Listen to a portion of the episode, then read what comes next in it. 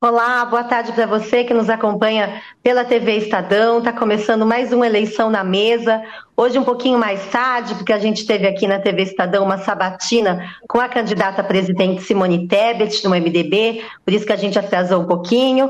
Meu nome é Adriana Ferraz, eu sou repórter aqui do Estadão de Política, e comigo, como sempre, Eliane Cantanhede. Boa tarde, Eliane, tudo bem? Oi, boa tarde, Adriana, Felipe e você que está nos assistindo. É isso aí. Felipe, então, boa tarde para você também. Boa tarde, Adriana. Boa tarde, Eliane. Boa tarde a todos. Eu estava aqui divulgando no Twitter e no Instagram para todo mundo chegar. Vamos com tudo. É isso aí, olha, hoje a gente está há 14 dias da eleição, né? Esse programa que a gente começou a transmitir para você no começo lá da campanha eleitoral, agora a gente já está nessa reta final. O Eleição na Mesa vira podcast, você pode depois ouvir quando e onde quiser na sua plataforma de áudio preferida. Bom, hoje a gente vai falar, claro, dos temas prioritários, as últimas pesquisas eleitorais, a viagem do presidente Jair Bolsonaro a Londres, ele está acompanhando o funeral da Rainha Elizabeth e depois vai para Nova York para fazer o discurso na ONU, como é aí de praxe, né? O Brasil abre o discurso sempre na ONU. A gente vai falar um pouquinho dessas viagens internacionais de Bolsonaro, vamos falar das pesquisas, a campanha de Lula e de seus aliados pelo voto útil agora nessa reta final. E a gente vai ter hoje também uma, uma conversa com Oliver Stuckel, cientista político. Ele acompanha de perto é, a corrida eleitoral também e sempre faz muito boas análises para a gente. Eliane Felipe, queria começar então com o assunto de hoje. Hoje está todo mundo com os olhos em Londres, né? Desde que a rainha faleceu, há uma expectativa aí grande para como seria o funeral e agora a gente está com o nosso presidente lá nessa reta final da campanha. Aliás, ontem ele fez campanha, inclusive lá em Londres, né, Eliane? Você pôde acompanhar, você avalia dessa postura de Bolsonaro é, diante de uma cidade em luto, né? É, Adriana, eu sinceramente eu não sei o que que o Felipe acha, mas eu, eu me perguntei, perguntei muito para membros da campanha do presidente Jair Bolsonaro qual era o sentido dele ficar tantos dias fora da campanha aqui no Brasil, lá em Londres e depois em Nova York. É, ninguém soube me responder direito quem é que decidiu isso e por que decidiu isso. Mas o fato é o seguinte: o risco do presidente Jair Bolsonaro é repetir o 7 de setembro, ou seja, botar gente lá em Londres, fazer discurso lá em Londres, depois fazer discurso em Nova York. Dessa vez não vai ter que ficar comendo pizza em pé no meio da rua, né? Mas todo mundo está vendo que isso é campanha eleitoral, ou seja, o presidente da República vai como presidente da República e quem desembarca lá é o candidato Jair Bolsonaro. Então fica até feio ele ir para um funeral. O funeral exige decoro, né? exige uma certa reverência e ele fazendo campanha pela janela alegremente. Até o encontro dele com agora o rei, né? o rei Charles Charles foi um encontro totalmente inadequado. Primeiro, ele as gargalhadas, rindo abertamente. O que é aquilo? É um funeral. Você tem que ir contrito, você tem que ir é, sóbrio. Outra coisa, qualquer manual de qualquer diplomacia do mundo diz que você não toca as pessoas, muito menos o rei da Inglaterra, o rei. E as fotos que a própria campanha está distribuindo é do Bolsonaro com mãozão no braço é, do rei, quer dizer, é, o Bolsonaro é inadequado. Para piorar, Hoje tem também está circulando nas redes a imagem daquele, daqueles bolsonaristas, os militantes, é, atacando, agredindo, hostilizando a equipe da BBC de Londres. O que, que vocês estão fazendo aqui? Peraí, BBC é inadequado em Londres, ou é ignorância, ou é má fé, mas de qualquer jeito, é, eu não sei quantos votos o Bolsonaro ganha com isso. Eu sei que ele ganha muita visibilidade. A imprensa toda, as televisões, nós aqui, né, falando dele, ele ganha visibilidade, ganha exposição. Mas será que ganha voto? Felipe, você acha que ele ganha voto? Olha, Eliane, a julgar pela repercussão do 7 de setembro, inclusive nas pesquisas, é, parece que ele não tem conseguido é, transformar em voto essa exposição midiática que ele próprio explora, que ele próprio alimenta. Quer dizer, ele, no cargo de presidente da República, ele teria essa oportunidade maior do que os demais candidatos, esse é um dos problemas da reeleição, é, de aparecer e de é, mandar as suas mensagens, ainda que cifradas, para o eleitorado dentro dessas ocasiões, é, sejam diplomáticas, sejam em datas comemorativas da pátria, mas ele acaba aloprando, para usar até é, um verbo que ele usou aí quando pediu desculpa pela é, frase eu não sou coveiro. Às vésperas da eleição, teve mais dois anos também para fazer aquilo e não fez. É, então, no 7 de setembro, ele puxou aquele corpo imbrochável. Aquilo também repercutiu mal, assim como repercutiu mal é, o uso da máquina pública em benefício da sua campanha no momento em que a pátria deveria estar acima de tudo, como diz o próprio slogan dele, mas era o Bolsonaro acima de tudo. Teve uma pesquisa que, inclusive, é, mostrou que, para a maioria da população, ele é, fez um uso eleitoral daquela data. Então, também há uma repercussão negativa. São duas forças é, que podem se anular, ou uma pode ser maior do que a outra, que é a repercussão que ele consegue, o palanque, a disseminação das suas mensagens de campanha, agora, o mau uso disso tudo é, dessa data, da máquina pública, o coro que é, pode causar repugnância em segmentos do eleitorado, como o feminino que ele tenta conquistar, e agora ele repete tudo isso. Quer dizer, se é para fazer comício eleitoral na sacada, diante do público, se é para é, ficar fazendo videozinho para a internet no posto de gasolina é, em Londres, como se também o salário mínimo lá fosse igual ao nosso, é, como se fosse igual também a questão do petróleo, autossuficiência ou não, refino, etc. Há uma série de elementos que o Jair Bolsonaro omite, evidentemente, naquela postagem, e obviamente ele tenta se apropriar do crédito pela redução do preço dos combustíveis, quando a gente sabe é que isso se dá primordialmente por fatores internacionais, momento de desaceleração econômica mundial, queda do preço do barril do petróleo, isso é repassado é, para Petro, é, pela Petrobras. É, então, é, é ele está sempre querendo explorar aquilo a seu favor. Se era para explorar, é, se era para se comportar efetivamente como um candidato, era melhor não ter ido, podia ter alegado isso mesmo. Olha, eu tenho mau respeito pelo povo do Reino Unido, mando aqui, não sei o quê, mas eu estou aqui numa campanha importante e, e preciso focar nela. É, seria mais sincero, seria mais autêntico.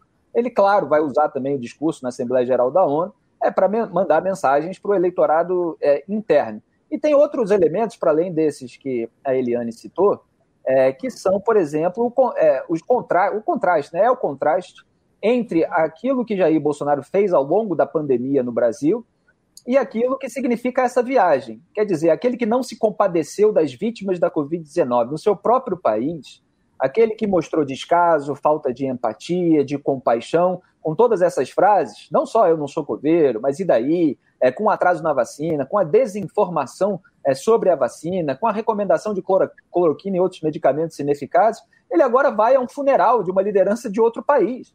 Ele não foi a um hospital aqui ao longo da pandemia, nos momentos mais sensíveis, não visitou as famílias enlutadas com a perdas é, de, de parentes.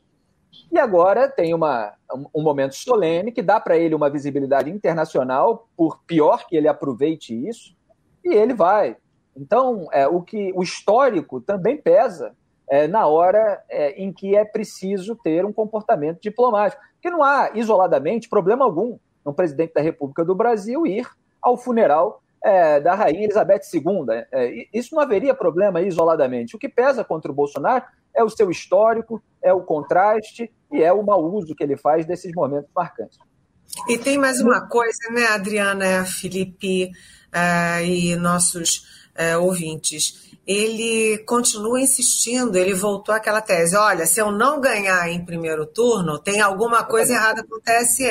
Ou seja, ele volta a esse tipo de desqualificação do TSE, jogar dúvidas na campanha e atiçando né, a turba dele contra jornalistas. Esse negócio contra o, a equipe da BBC é grave, porque é uma forma de ele o tempo inteiro atiçando a militância dele contra a gente. Eu vou até contar que ontem, é, no voo entre Brasília e Rio, um cidadão que estava atrás da minha poltrona provavelmente me reconheceu, eu não sei, começou a botar, é, botou alto o celular dele com uma mensagem de internet do TikTok de alguém atacando uma jornalista e atacando a mídia.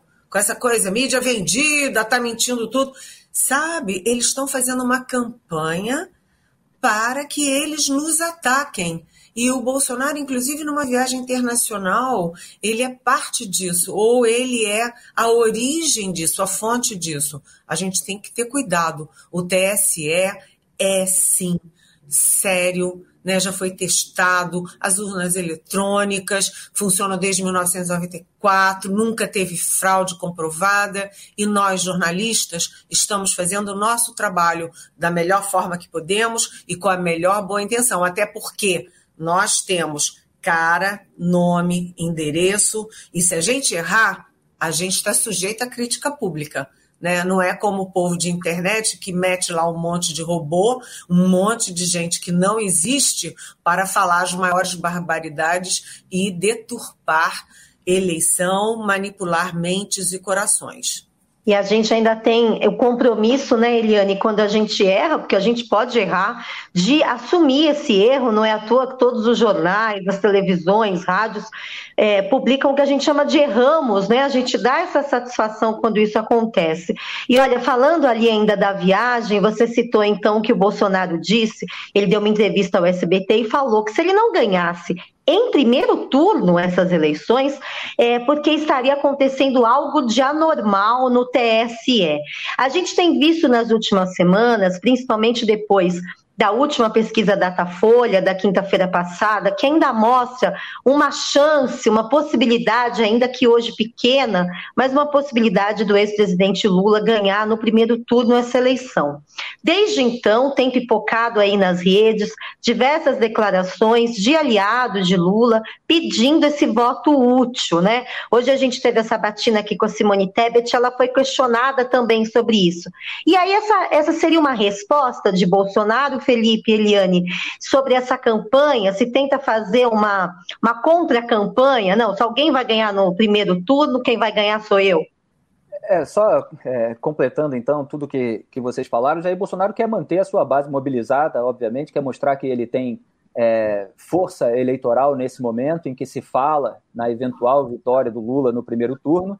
É, e é, de certa forma, até tradicional que os políticos que sejam competitivos numa campanha digam que eles vão ganhar no primeiro turno, mesmo quando eles sabem que isso não vai acontecer ou que há chances muito remotas. A diferença é, para o Bolsonaro é que ele associa a, a possibilidade disso não acontecer a algum tipo de marmelada, a algum tipo de manipulação por parte da justiça eleitoral.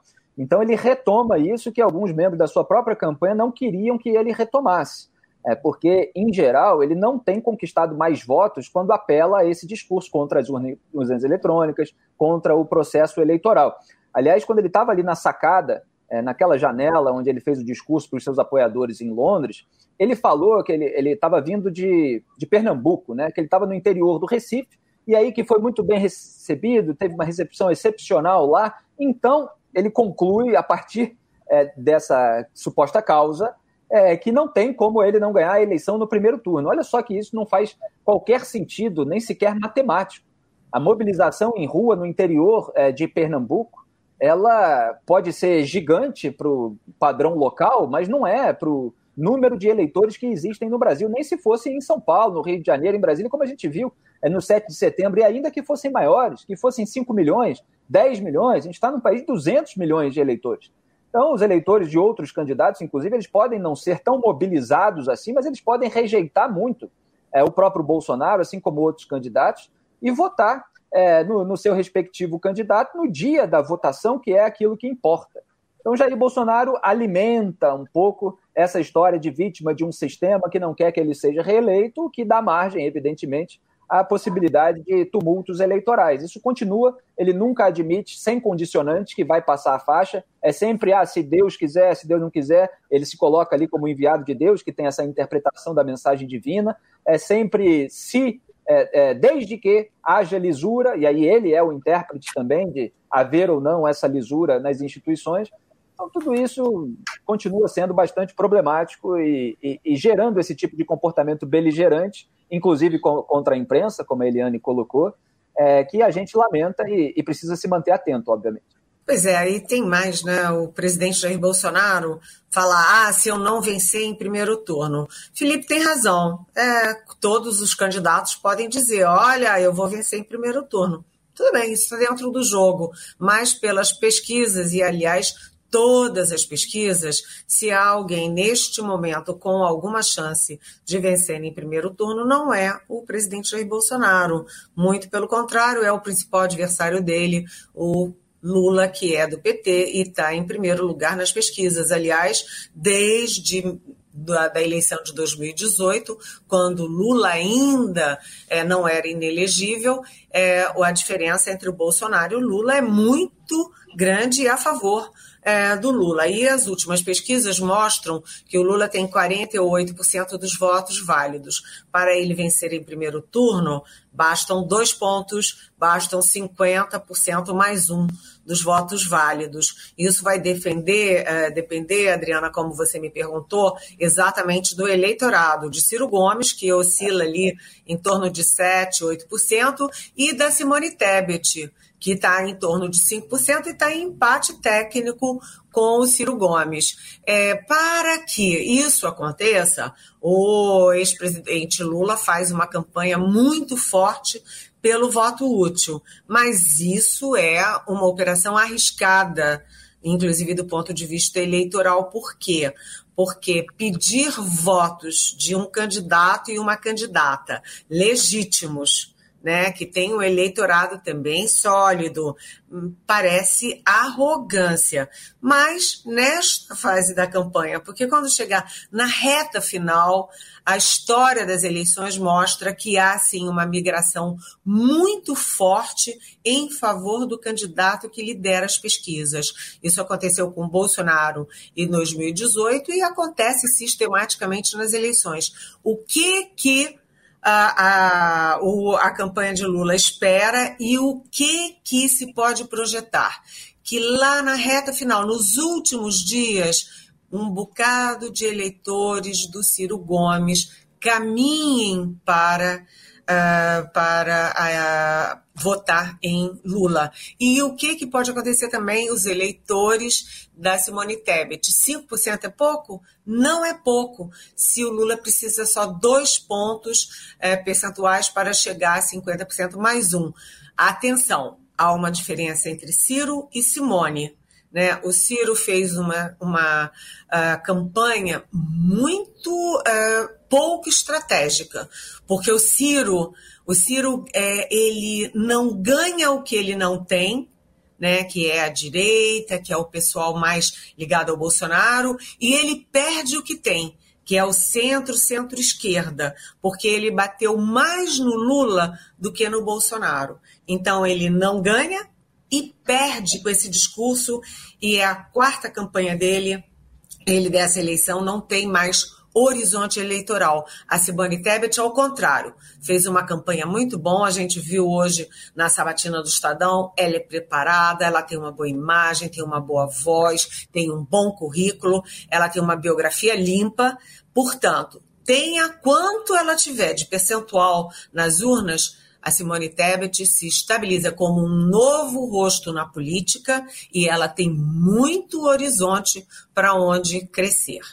É só, aí. Só um complemento, Adriano, em relação a isso, porque saiu uma pesquisa hoje, foi é, FSB-BTG, que já mostra uma oscilação do Ciro Gomes para baixo, do Lula para cima, e isso já está sendo visto como uma possibilidade de que haja começado essa migração de voto útil do eleitorado do Ciro para o Lula. Mas é claro que a gente vai precisar ver a tendência nas próximas pesquisas, inclusive avaliar as pesquisas dos mesmos institutos, para ver se isso realmente já está acontecendo. Como a Eliane colocou, um movimento muito sensível, porque pode incomodar é, o eleitorado do outro candidato, se for agressivo. O Lula fala: eu não desprezo ninguém, mas eu sonho com isso. Agora, a militância petista e do campo da esquerda, e muita gente que já migrou do meio artístico, etc., ela investe mais pesado ali nas redes sociais, com uma patrulha muito grande em cima do eleitorado do Ciro. É, vamos ver se o eleitorado vai resistir até o fim e, eventualmente, até é, o, o, é que o Jair Bolsonaro não está crescendo nesse momento, mas ele começou a ter um horizonte com a melhora de alguns indicadores econômicos. Ele às vezes desperdiça essas oportunidades, aloprando, como eu disse. É, mas a, a, gente tem a sensação de que se o Jair Bolsonaro se mantém é, um forte candidato, pelo menos para o segundo turno, isso pode ajudar a impulsionar o voto útil contra ele no primeiro.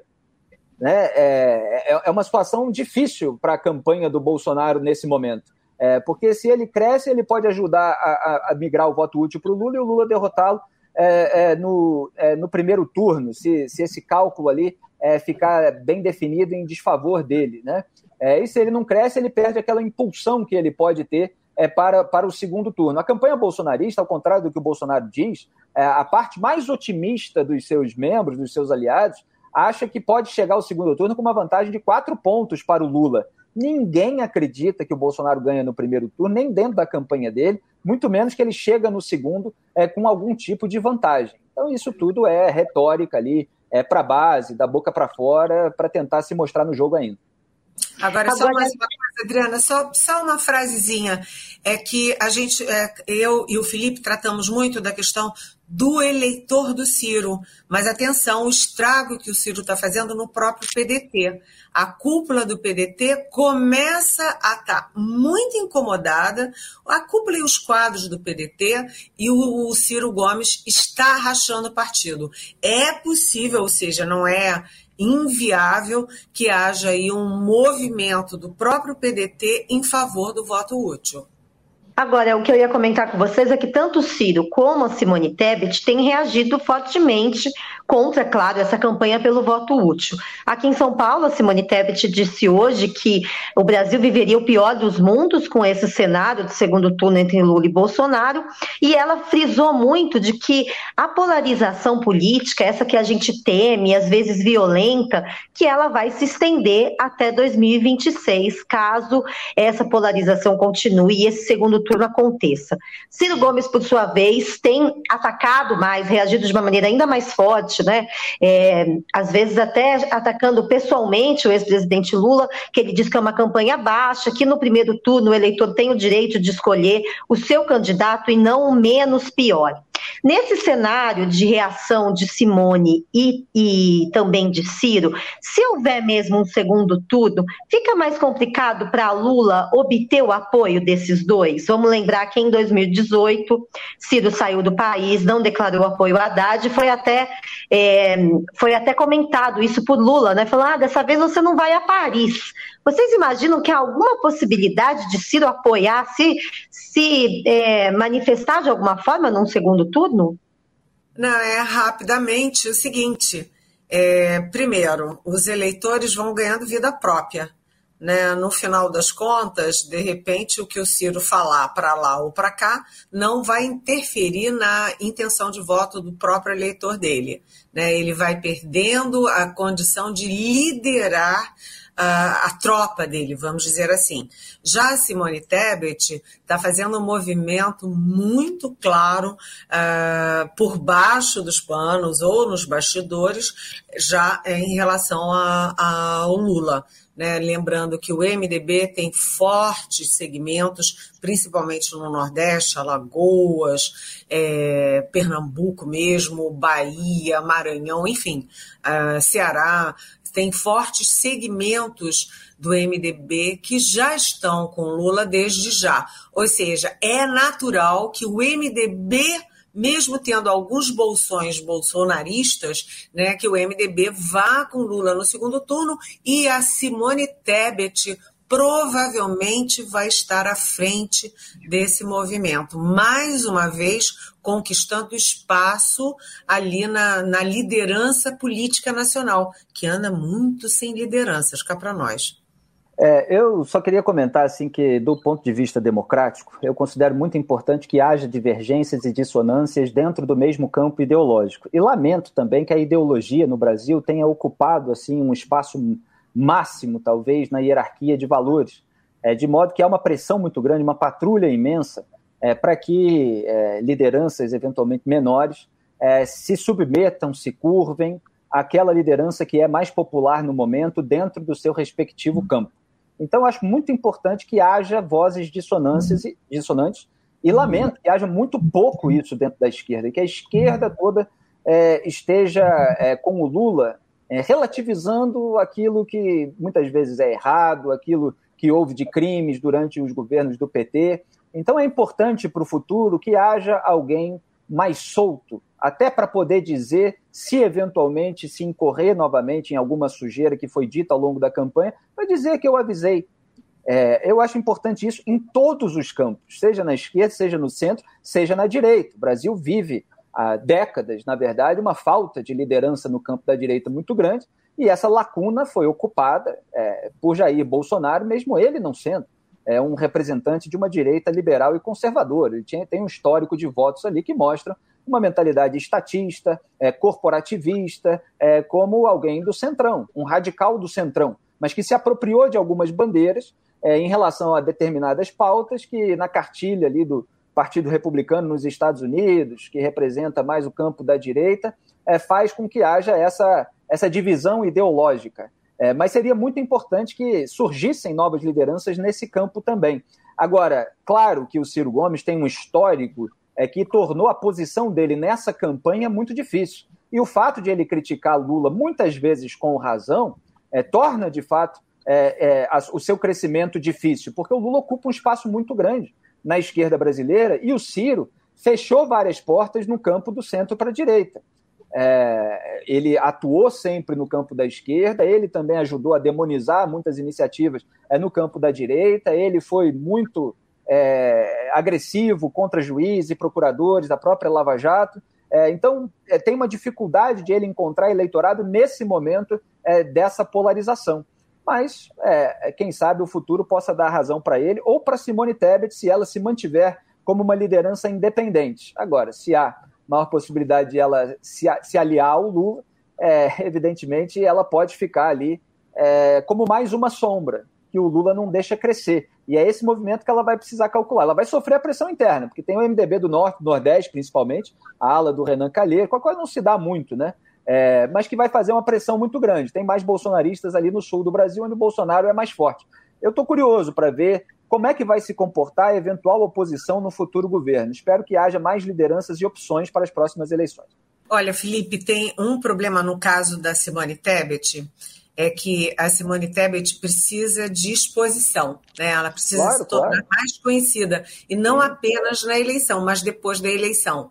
Ela com o cargo de ministra, por exemplo, hipoteticamente, ela vai ter televisão, rádio, ela vai falar, ela quando se expõe, ela se expõe bem. É, é melhor do que ser mais uma no meio da multidão depois de, de, uma, vamos dizer assim, de uma caminhada tão né, audaciosa como ser candidata a presidente. É, mas nunca vai ser um membro do PT reverenciado como uma liderança Jamais.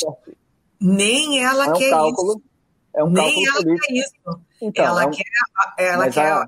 a posição é de parceria né? É. Parceria, aliança política, mas ela não tem nenhum vínculo com o PT, ela não tem identidade com o PT e ela jamais vai ser engolida pelo PT. Ela será, sim, sempre uma marca no centro. E a gente tem um vácuo, essa marca no centro. Não, você vê que o PSDB, né? O PSDB, o ex-PSDB, como eu sempre falo, o MDB muito rachado. Então, a Simone Tebet, ela tem uma função de, de ela tem espaço, ela tem condições e ela tem função no pós-eleitoral. É, não, só estou dizendo que é um cálculo estratégico que ela vai ter que fazer, porque automaticamente, quando ela entra para o governo Lula, ela vai ser associada ao petismo e ao Lula em tudo aquilo que houver de ruim também, principalmente pelo campo do eleitorado que não votou no Lula. Então, claro, ela vai avaliar e a gente vai ver no futuro como é que vai ser. Agora, eu queria, é, um pouquinho antes de entrar aqui no tema da disputa estadual de São Paulo, eu queria perguntar a vocês como é que vocês viram rapidamente o apoio declarado de Marina Silva a Lula na semana passada. É, vocês, a gente, alguns especialistas que falam que esse, essa oscilação para cima do Lula talvez já tenha algum impacto de Marina. Vocês acham que chega a esse ponto, uma, é, esse eleitor de centro, da, que é mais associado a Marina, pode mesmo ir para Lula? É, é um, é um apoio que tem uma repercussão eleitoral, Eliane? Olha, a Marina, a gente até conversou aqui na semana passada, a Marina é um ativo político, né, um, ativo de princípios, digamos assim, mais do que propriamente eleitoral, porque a Marina veio esfarelando é, do ponto de vista eleitoral. Em 2014, ela teve quase tantos votos quanto Dilma Rousseff em São Paulo, por exemplo. E a Dilma foi a vitoriosa. É, a Marina é, é a figura brasileira, talvez que tenha mais expressão no mundo afora, principalmente nesse momento em que a gente está vendo esses ataques, essas queimadas à nossa Amazônia. Um dos grandes obstáculos do Bolsonaro é, na sua interlocução internacional é exatamente por causa da Amazônia. E quando você fala de Amazônia, meio ambiente, automaticamente o foco vai para Marina Silva. Então ela tem é, uma força mítica, digamos assim, né? Ela é conhecida no mundo inteiro, na Alemanha, na França, na Noruega, nos Estados Unidos. A Marina tem tem um poder dela, que emana dela. Agora, do ponto de vista eleitoral, ela em 2018, ela foi esfarelando, esfarelando, esfarelando e ficou atrás do cabo Daciolo. Na, nas urnas, ou seja, a Marina esfarelou. E por que, que ela vai para São Paulo? Porque é, ela sai lá do Acre e uhum. vai se candidatar a deputada federal em São Paulo, porque no ambiente mais, é, mais politizado, um ambiente mais intelectualizado, mais bem informado, ela tem mais força. E ela é, sim, um fator importante para a candidatura do Lula. Muita gente que fica dizendo, ah, não queria votar no Lula porque o Lula, o mensalão, o petrolão, diz assim, ah, mas eu vou votar porque tem o Alckmin, agora eu vou votar, ah, porque tem a Marina. E ela pode ser chamariz para outras forças de centro, um centro democrático, um centro de equilíbrio, que não gosta nem de um lado nem do outro, e que pode fazer esse, essa caminhada rumo a Lula na mesma direção que a Marina Silva fez. O Felipe, rapidinho, antes de só, só para complementar, a Eliane falou que pode ser um chamariz. Hoje, é, Lula fez um encontro com políticos que já disputaram a presidência da República. Quem estava lá era Henrique Meirelles, né? Um nome aí também muito respeitado do centro, que chegou até fazer o L de Lula, é, num, num sinal claro de apoio a ele. Talvez é, seguiu nessa linha aí, nessa onda de Marina, o Meirelles, será? Ah, sem dúvida. O Lula quer posar de conciliador, ele quer posar de líder de uma frente ampla democrática para derrotar o Bolsonaro e tudo aquilo que vem no campo da esquerda associado a ele, como é, o, fascismo, o genocídio, tudo isso que está sendo dito com todas as letras pela campanha petista. É, nesse sentido, a Marina é, é, um chamariz, como a Eliane falou, uma isca para trazer eleitores é, que têm restrições a votar no Lula, a votar no PT. É, então, esse pessoal aí que ocupou mais é, o lado da esquerda para o centro e alguns ali é, transitando no centro, é, até com é, algumas posições um pouquinho à direita, embora mais raro, evidentemente, é, faz com que o Lula construa ali toda uma alçada, toda uma, uma jurisdição que possa atrair votos novos. É o que ele precisa nesse momento. Não tem é nenhuma grande cartada nova para ser dada nessas últimas semanas. É claro que corrida eleitoral sempre pode trazer algum tipo de surpresa. Então ele vai tentando somar algumas forças. É, Henrique Meirelles, Marina Silva, já tem Geraldo Alckmin, tem o apoio de Fernando Haddad, são vários que já foram candidatos à presidência da República, que são conhecidos. A Marina traz esse peso moral, esse peso ambiental é, para a campanha do Lula, que é importante para se contrapor ao Jair Bolsonaro. E o fato de o Lula e o PT terem atacado muito a Marina Silva, principalmente ali na campanha é, de 2014, e ela mesmo assim é, se unir, é, dá esse sinal de conciliação. Eu considero, do ponto de vista moral e cultural, muito negativo que a Marina tenha declarado esse apoio sem uma retratação pública do Lula e do PT. Claro que nos bastidores eles podem ter pedido desculpa se houve exagero, mas dito para ela que, olha, não dá para fazer isso na campanha, porque senão vão relembrar tudo, vai acabar pesando, é, vai ser pior para a gente, mas aqui entre nós fica assim. Eu acho ruim quando uma mulher é atacada publicamente é, e a eventual desculpa, se é que houve, é feita privadamente. É, então, ela foi muito atacada e ela se submeteu a essa liderança popular. É claro que há discurso para isso, e ela deu o discurso é, em nome do combate a, a, essa, a esses lampejos autoritários do Bolsonaro, a essa postura antidemocrática, é em nome do programa, é, o programa ambiental, a Marina está cobrando ali do Lula, o Lula já fica com uma na, carta na manga também é, para sua própria diplomacia, para se diferenciar é, do Jair Bolsonaro, como a própria Eliane falou, essa questão internacional aí que o, na qual o Bolsonaro tem uma, uma imagem muito negativa, isso já serve até para o governo Lula, então vai trazendo é, um pouco de, é, de tom de cinza aí para o Lula para trazer aquele eleitorado mais indeciso. É isso que ele precisa nesse momento para tentar a vitória no primeiro turno. Agora, é, Felipe traz uma questão que eu acho importante. A gente nunca pode esquecer é, o modo de ser do PT. Né? O PT que foi, por exemplo, contra tudo. Ele foi contra a eleição do Tancredo Neves. Né? Depois teve muita resistência à Constituinte.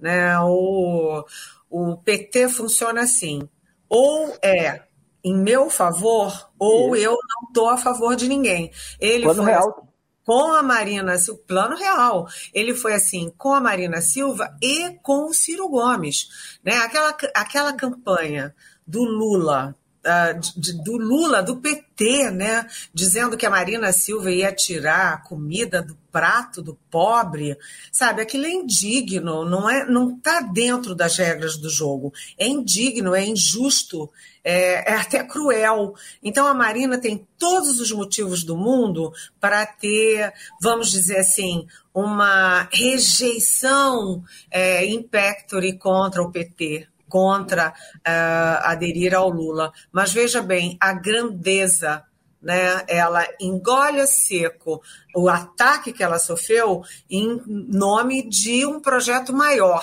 Ao contrário do Ciro Gomes, que deixa o ressentimento, o ódio, a raiva suplantarem a posição do líder político que tem que estar acima dos seus sentimentos pessoais. Então é mais um voto a favor da Marina, porque é uma decisão, concordo com o Felipe, muito difícil. Imagine se você, no lugar dela, depois de tão atacada, ter que aderir ao, ao Lula em nome de um projeto maior. É duro. É, eu só queria ter uma, Adriana, perdão, só uma ligeira discordância, porque assim, eu, eu não estou dentro da cabeça do Ciro Gomes para avaliar realmente é, o que move ele na sua crítica ao Lula. Eu considero que muitas vezes o que o Ciro faz é a descrição do que o Lula é e do que o Lula fez. E não considero ataque de maneira alguma, evidentemente, há momentos em que até o Jair Bolsonaro extrapola, o Ciro Gomes extrapola contra os seus adversários, isso é normal. Mas tem muita coisa ali que é factual, tem muita coisa ali que é uma crítica moral de ordem de ordem moral, política, econômica, etc. Então, eu, eu abro margem para a hipótese de o Ciro finalmente ter se dado conta da falta de escrúpulos é, do Lula e do PT em diversas frentes é, de atuação ao longo de toda essa trajetória. Então, assim, eu, eu não, não posso cravar que o que move o Ciro nas suas críticas ao Lula é apenas mágoa e ressentimento. Não descarto que possa haver ali questões emocionais envolvidas. É, e também não consigo cravar que esse gesto da Marina é um gesto de grandeza, de se submeter à liderança mais popular nesse campo para derrotar o Jair Bolsonaro, como se o Lula merecesse esse gesto de grandeza. Pode ser, claro, é, que a, a, gente, a gente pode concluir que se alguém está fazendo um gesto de grandeza é, dentro dessa visão é, de que há uma liderança ali capaz de derrotar o Jair Bolsonaro, é, é a Marina Silva e não o PT. Estou falando aqui em termos comparativos entre os dois, porque o PT precisa, o Lula precisa da Marina é, para formar essa frente ampla, para passar essa imagem é, de conciliador. É, agora, eu consigo compreender que pessoas de tanto ver o Lula ter isso aí, que a própria Eliane falou, é, de se preocupar mais com a hegemonia dele, é, do PT, etc., de sempre pegar aquilo que é dos outros para usar para si próprio, e não em favor dos outros, chega uma hora que a pessoa percebe que essa liderança é assim e não vale a pena ficar em torno dela. Eu até gostaria que mais gente no campo da esquerda fosse assim em relação ao Lula, para que o Brasil tivesse alternativas também dentro do campo da esquerda, assim como eu desejo no campo da direita. Agora, o Ciro Gomes, por que, que eu falo do ressentimento? Como tem um peso enorme? Porque o passado não, condena, né? O passado condena e a família. Quando a gente pega uh, o ser político, ele não é, é, desconectado do ser pessoa. E quando Sim. você pega o Ciro Gomes e o Cid Gomes, por exemplo, o Cid Gomes é aquele que sobe numa retroescavadeira para invadir um quartel de polícia que está é, sublevado, né? Então, eles são assim, eles são muito mercuriais, eles pensam é, mais com com o coração, com a raiva, com a emoção do que com a razão. E em política, você sempre tem que pensar o seguinte: o mal maior e o mal menor. Então, eu lembro, inclusive, lá em 1985, quando a gente teve a transição, foi porque você teve a dissidência do regime, você teve duas grandes figuras que foram capazes de engolir as velhas divergências da UDN com o PSD, do PDS da ditadura com o MDB que foram Aureliano Chaves e Tancredo Neves, do mesmo estado. Então, uh, o que está faltando ao Ciro é sobrepor o mal maior ao mal menor. É, se isso for a visão dele, porque isso também é matéria de avaliação, né? Então, enfim, ele vai fazer a sua escolha e ele pode, eventualmente, no segundo turno, acabar apoiando, deixando de lado aí todas essas críticas, mesmo que seja um apoio crítico, ou não, ou vai seguir o, o, o caminho próprio. É, Agora, Felipe, eu, eu acho não dá, legítimo.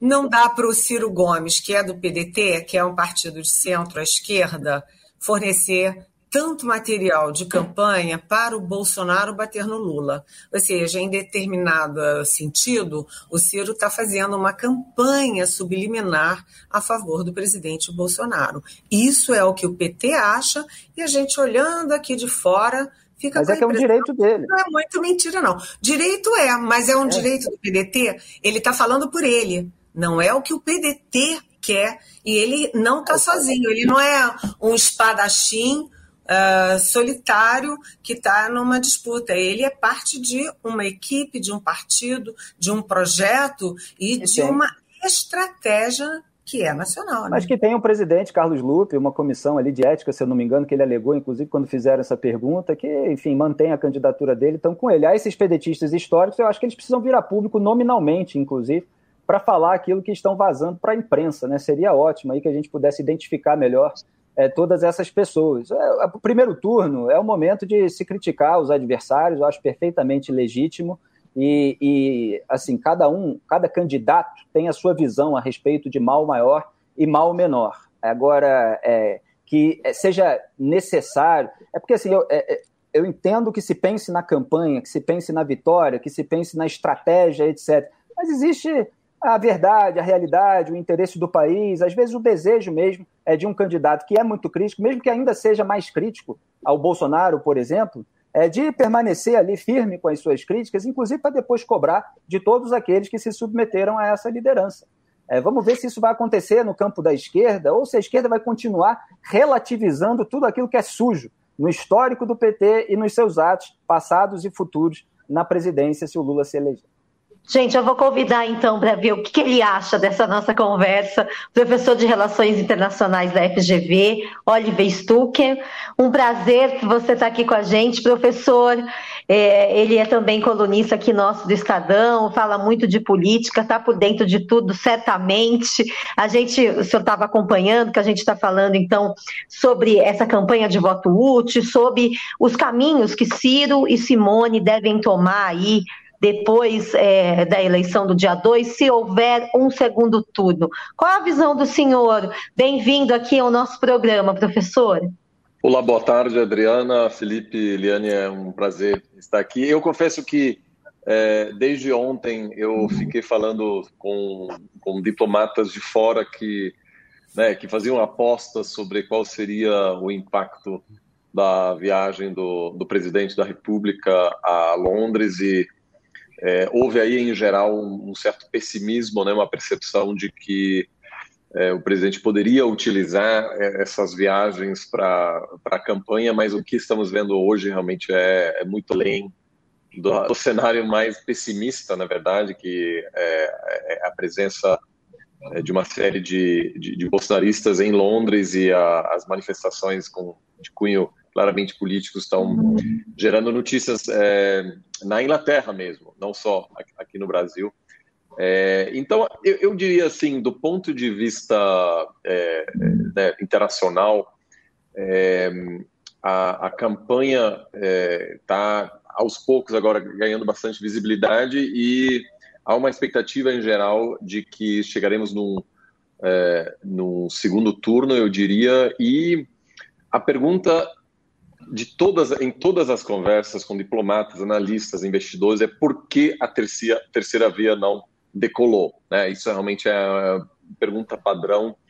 É, havia, me parece, é, ao longo dos últimos dois anos, né, uma, uma espécie de, de monitoramento internacional olhando para uma série de candidatos.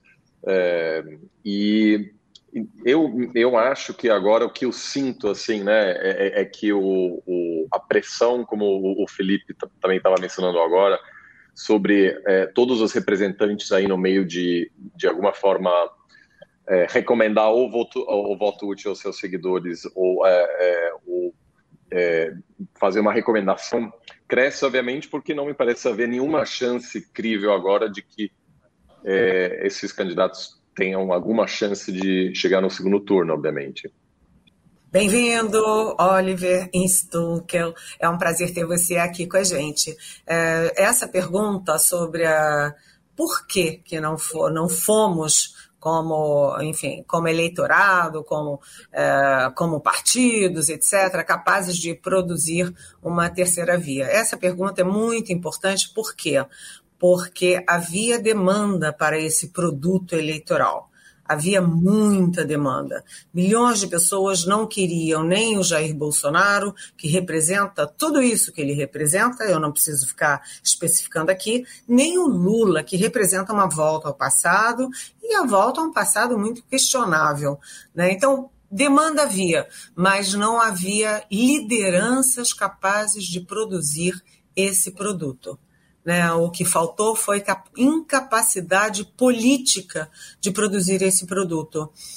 E aí eu lembro que um dos principais fatores disso é a debacle do PSDB o PSDB, que desde a, redemocratização disputa as eleições, teve eh, os dois únicos eh, votos, eh, as duas únicas vitórias em primeiro turno desde a redemocratização, tem oito anos de um governo bem avaliado, uma herança bendita, ao contrário do que diz o PT, mas o PSDB perdeu as condições de liderar o processo. E quando o PSDB tem um candidato que tinha uh, as condições objetivas de ser a terceira via, que era o João Dória de São Paulo, governador de São Paulo, trouxe a vacina, São Paulo vai bem, ele tinha o que mostrar, acordava cedo, trabalhava até a tarde, é, ele foi destroçado dentro do PSDB e dentro da terceira via. Portanto, é, foi uma incapacidade.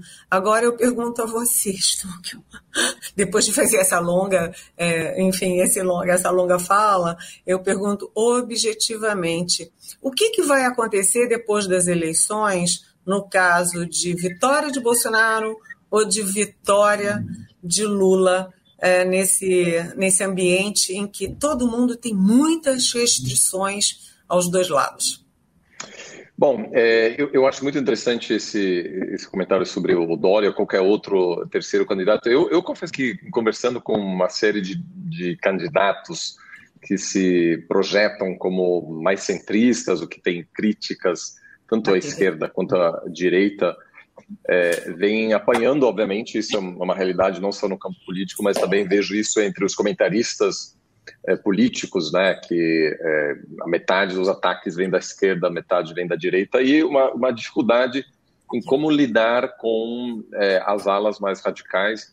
Eu, é, eu vou escrever isso é, na, na, coluna de, de amanhã, é, interessantes pontos paralelos entre, por exemplo, o Tarcísio e o Mitch McConnell nos, nos Estados Unidos, que quer voltar a ser líder do Senado nos Estados Unidos e que tem muita dificuldade em controlar é, a direita mais radical, né, que é um, um, o Partido Republicano cada vez mais capturado pelo radicalismo trumpista, é, e que o, tempo inteiro acaba sendo é, atacado. como traidor pela direita, mas que também é odiado pela esquerda, e da mesma forma, é, qualquer pessoa que busca se, se, se aproximar do centro é, sempre vai ter essa dificuldade aqui no Brasil também. É, e isso se vê, é, acho que no caso do Dória, isso se viu nas tentativas do Luciano Huck ou, ou da Simone. E isso, obviamente, me, me parece é, um, um desafio para qualquer liderança que gostaria de se projetar como centrista lá na frente. A princípio, eu acho que teremos, se o Lula ganhar as eleições, um cenário novo aqui no Brasil. É, as pesquisas da, é, sugerem que em torno de um quarto da, do eleitorado bolsonarista é, acha que o Bolsonaro não deve aceitar uma derrota e podemos presumir que serão mais ou menos, será essa quantidade de brasileiros que não deve reconhecer a legitimidade do governo Lula e isso nos Estados Unidos contaminou totalmente o, o debate político é, temos aí realmente um, em torno de 30% a 40% das pessoas que votaram em Trump que hoje acreditam que o Trump é o presidente legítimo. Acho que vamos ter um fenômeno parecido. É, eu acho que se o Bolsonaro ganhar, até algumas pessoas, alguma parcela do eleitorado do Lula também é, questionariam a legitimidade, mas certamente uma parcela menor. Então, é, o próximo presidente, seja é, quem for, terá que fazer um trabalho imenso para lidar com esses obstáculos internos, é, porque isso não é uma oposição normal. É, é, pode se monitorar, criticar, atacar permanentemente, mas eu acho que dessa forma nós nunca tivemos nas, nas últimas décadas um questionamento é, sistemático né, por uma parte da, da população. Então isso vai ser um, um desafio novo. Eu acho que ninguém consegue dizer com certeza como é, como se dará, quais, quais serão as consequências para o sistema político, mas é, me parece agora também olhando para o cenário americano, tudo bem que aí houve é, violência política na transição, né? Foi uma, não foi uma transição pacífica. É, eu, eu acho que no fundo, se o Bolsonaro perder e mesmo se ele aceitar a derrota no dia da eleição, para essa parcela da população não, não vai fazer diferença. E a, a, minha expectativa, a princípio, é que isso tende a, a, a, polarizar ainda mais, né? Que essa, essa experiência da eleição não dificilmente será um ponto de partida, né, para iniciar um processo de cura, mas que pode piorar ainda mais é, essa essa polarização. Então, acho que isso será o principal desafio é, do próximo governo. É, e nós não temos muitos casos de sociedades que se despolarizaram é muito interessante, né? Os Estados Unidos certamente não é um bom exemplo. É, não tem é, os cientistas políticos, né, que olham para o Brasil e, e, a gente tenta o tempo inteiro buscar outros casos bem sucedidos como sobre, sobre como um país consegue é, despolarizar, sobre como um país pode fortalecer vozes do centro depois de uma de um período extremamente polarizado. E, enfim, isso acho que vai ser aí a, a, a dinâmica principal como uma é, como o governo como alguém consegue governar tendo talvez 20, 30 milhões de pessoas que acham que não é o governo legítimo. Isso acho que é um ponto muito relevante nos próximos meses. Oliver, um prazer falar com você mais uma vez. E já até se convencionou dizer que a escalada autoritária costuma acontecer a partir da reeleição, e há vários casos nesse sentido: Hungria, Turquia, Venezuela, Nicarágua. É, aqui no Brasil, a gente já viu a escalada da roubalheira, inclusive nos governos do PT. Você teve no primeiro mandato do Lula o mensalão, depois a reincidência no petrolão, envolvendo enriquecimento ilícito, financiamento é, ilegítimo de campanhas, etc. É, e há uma grande preocupação, evidentemente, com a reeleição de Jair Bolsonaro, é, dada a instrumentalização de órgãos de fiscalização e controle, é, etc. É, o que, que se aprende pela experiência dos outros países em relação aos mecanismos que podem evitar é, com que essa legitimação popular sirva para a escalada daquilo que há de pior, seja o que for. Quer dizer, além de uma imprensa livre, claro, porque nós precisamos estar vigilantes e atuantes sempre, é, e principalmente quando alguém que já tem muito poder ou já teve volta. Né? O que, que é, você vê aí como é, possibilidade? Olha, o, a narrativa é, é, autoritária, né, as tendências autoritárias, é, podem usar justificativas diferentes, seja anti-imperialista na Venezuela, anticomunista aqui no Brasil, ou enfim, qual, né, tem uma série nacionalista, anti-imigrante, é, pró-cristão, seja o que for, a gente conhece isso e, e, sempre se trata de uma concentração, uma tentativa de concentrar o poder, é, é, geralmente no executivo. É, isso pode passar por uma militarização é, do, do, governo, como aconteceu na, na Venezuela, por exemplo. em todos esses casos, me parece o, o mais perigoso são tentativas de controlar o judiciário, né? isso é um, um clássico, e não realmente fortalecer qualquer tentativa de interferência no judiciário, qualquer dificultar ao máximo tentativas de aumentar o número de, de juízes é, na Suprema Corte. Tudo, tudo isso é, é, é algo que merece fundamental de, de se proteger, é, é fundamental fortalecer o Ministério Público, a, a capacidade de que investigações possam ocorrer. Eu acho que é, a, vamos dizer, a descoberta de grandes casos de corrupção, é, desde que haja punições é, e, e, e né, desde que, no fundo, isso aparece, é, não necessariamente é um, um, sinal de, de uma escalada autoritária. Obviamente, um péssimo sinal e é preciso é, inclusive, me parece que o, o, PT, durante essa campanha, é, não tem feito um bom trabalho para explicar como evitar uma repetição daquilo que aconteceu é, é, durante os, os, três mandatos e meio né, do, do, do PT. É, certamente há um problema no Brasil, porque o presidencialismo de, de, de coalizão, o presidencialismo minoritário, é, é, vamos dizer, ele de certa maneira faz com que a corrupção, em muitos casos, seja uma forma de governar, né? Porque é difícil conseguir é, maiorias para legislar. É, é, isso obviamente não justifica casos de corrupção, mas eu quero dizer assim, eu acho que o mais importante é, é, é manter e defender e fortalecer a estrutura que possa investigar atos do próprio governo. e isso, então, assim, qualquer. E, e, também, obviamente, como foi o caso na Venezuela, por exemplo, depois da reeleição, houve rapidamente uma série de casos de, de intimidações de juízes. É, uma juíza, na verdade, foi presa logo depois da reeleição do Chaves, que muitos viram aí como uma, uma guinada fundamental. Então, acho que são, são basicamente esses os, os, os principais mecanismos. É, são processos lentos, demora tempo, é, por isso a alternância de poder é fundamental e por isso que o ideal é é, ter candidatos novos né, chegando ao poder e, e, eu acho que de certa forma a volta também é, de, de, candidatos que já estiveram é, no poder antes também é um, um, sinal de que há um problema de renovação da, da elite política, né? É, isso chama muita atenção é, que os principais candidatos são pessoas que atuam na política há muito tempo, né? O Lula foi candidato é, já nos anos 80. Então, existe aí certamente um, um desafio. Acho que a, a, a, forma mais, a melhor forma de, de, de fortalecer e, a democracia e defender essas, é, esses riscos é sempre é, é, prezar pela alternância de poder, assegurar que, que partidos não se mantenham no poder por tempo excessivo é, e pensar de repente sobre uma limitação dos, dos mandatos né, de, de, de políticas no, no, poder, porque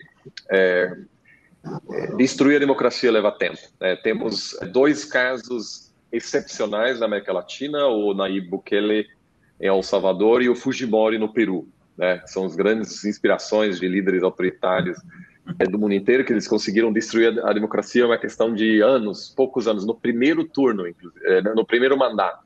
Muito raro isso, porque ele agora anunciou que vai desrespeitar a, a, a limitação de mandato, né? não há reeleição, mas ele vai buscar a reeleição. E o, o Fujimori também é, conseguiu se manter por uma década no, no, no poder. É, mas leva tempo, então, basicamente, minimizando o, o tempo de, que partidos ou lideranças têm no poder também se dificulta e atrapalha qualquer tentativa de promover uma escalada autoritária. Professor, nosso tempo infelizmente é curto, já está acabando. Eu já vou agradecendo aqui a participação do senhor, a sua gentileza em participar do nosso programa. E a gente sempre encerra com as apostas da semana. Então, gostaria de pedir a Eliane e o Felipe quais suas apostas aí para essa penúltima, penúltima semana de campanha. E, professor, se o senhor quiser também opinar, fique à vontade. Felipe, pode começar, por favor. Olha, Adriana, pensando aqui nas pesquisas, a gente não parece ter nesse momento um horizonte assim de grandes mudanças. É, vamos aguardar para ver se vai haver realmente o voto útil, mas eu acho que se houver essa migração, ela tende a acontecer, como nós falamos aqui, é, na próxima semana, ou seja, na última, antes do primeiro turno, que é em 2 de outubro, né? A gente está entrando agora na penúltima. A tendência é que seja mais tediosa a corrida eleitoral presidencial nos estados é, São Paulo e aqui no Rio de Janeiro, a emoção está maior. Eu estou achando mais animada a corrida. É, o Rodrigo Garcia encostou no Tarcísio Freitas em São Paulo, Marcelo Freixo encostou ali no Cláudio Castro, pelo menos no Datafolha, apesar de outras pesquisas mostrarem o Cláudio Castro à frente. Então vai ter emoção. Eu gosto, assim como no futebol, de corrida eleitoral com emoção. 4 a 4 prorrogação e pênaltis. Vamos ver como que. Eliane. Olha, a minha aposta é como será o, discurso do presidente Jair Bolsonaro na ONU. Será o presidente Jair Bolsonaro ou será o candidato Jair Bolsonaro? E eu confesso que esse discurso que será amanhã não custa nunca repetir que todos os presidentes da República são responsáveis por abrir a Assembleia Geral da ONU uh, todos os anos lá em Nova York. E aí o meu grande temor é que o Bolsonaro use a tribuna da ONU para dizer ao mundo que o Brasil, se cair nas mãos do adversário, será um país comunista. A gente sabe que, olha, eu já procurei comunista embaixo da mesa, dentro do armário, na geladeira, eu não consigo encontrar mais comunista nenhum. Mas é, do Bolsonaro, tudo é possível. Então, é, foco no discurso do Bolsonaro amanhã, até porque lê-se na imprensa que quem está é, dando uma forcinha ali, dando uma lidinha, é o Valdemar da Costa Neto, aquele que foi preso no mensalão, foi indiciado, ou sei lá o quê, também no Petrolão. Discurso com a mão do Valdemar Costa Neto, socorro! Professor, o senhor vai nessa linha também? O senhor, como especialista em relações internacionais, tem sempre uma expectativa sobre os nossos discursos na ONU? Olha, eu sou um pouco mais otimista, porque, obviamente, quem costuma escrever a primeira versão é o Itamaraty, e aí a brincadeira no, no Itamaraty sempre é que depende da quantidade de pessoas que conversam com o presidente antes do discurso para ver mais ou menos o grau de, de, de ajustes né, que, que serão feitos. É, mas, é, então, é uma caixa de surpresa, nunca dá para saber por certo, mas eu, eu acho que é, depois dessa repercussão é, negativa, muito ruim, é, da, da visita a Londres, né, que talvez até tenha ajudado para mobilizar é, seguidores mais, mais leais, mas em geral não teve uma boa repercussão eu tenho alguma esperança de que seja um discurso de estadista. Eu acho que deve haver alguns, algumas frases, certamente, é, de feito é, de, de, candidato, né? mas em geral, acho que há, há, alguma esperança de que seja um discurso padrão é, e não campanha 100%. A ver. Amém. Você é bem otimista, né, professor? É, o Valdemar que vai segurar o Bolsonaro, pior é isso. Bom, gente, então semana que vem quem vai estar aqui com vocês é a, Beatriz Bula, nossa colega lá em política.